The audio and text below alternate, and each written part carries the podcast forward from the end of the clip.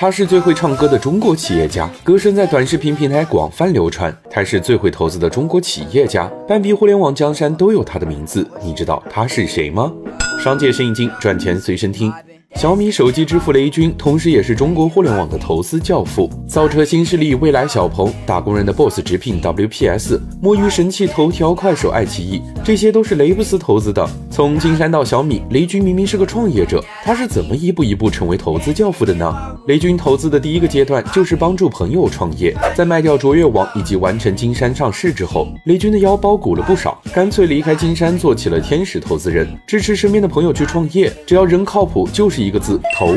好朋友孙陶然需要融资，雷军就给他投了四百一十五万元，他甚至不知道拉卡拉是干嘛的，只是坚定的认为孙陶然不管做什么都能做成。UC、凡客、迅雷、YY 这些也都是雷军天使投资的成果。雷军的投资第二个阶段就是建立小米生态链。二零一零年，雷军再次出山创立了小米，第二年成立了顺为资本，让专业的团队帮他寻找投资目标。除了赚钱以外，更重要的是找到合适的公司，一起来建设小米生态。做手环的华米，做移动电源的紫米，做智能家电的智米、云米等等。小米集团直接投资的企业将近四百家，其中有二十多家都已经成功上市。雷军投资的第三个阶段是为小米汽车做布局。二零二一年，小米正式宣布造车，雷军表示要拿出一百亿美元投入造车事业。除了自己造车之外，投资也是非常重要的一环。除了直接投资造车新势力蔚来和小鹏，雷军还投资了做自动驾驶的智行者，做激光雷达的北醒，做地图导航的凯立德。从电池、芯片、零部件到自动驾驶，小米汽车缺啥，雷总就花钱给你买个公司回来。以这份财力和魄力，年轻人的第一台汽车估计很快就能问世了。